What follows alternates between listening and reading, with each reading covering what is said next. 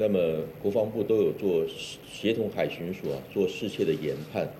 同时来设定一些状况，由我们的海军、我们的外岛的呃防卫的部队来依据这些不同的状况来去做演练、做准备。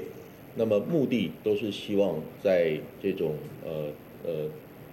整体的面对这种威胁的状况之下，能够有效的。妥善的去处理，呃，任何的突发事件，来确保我们的国防安全。那么有关于金门，呃，这个所谓的三无船舶，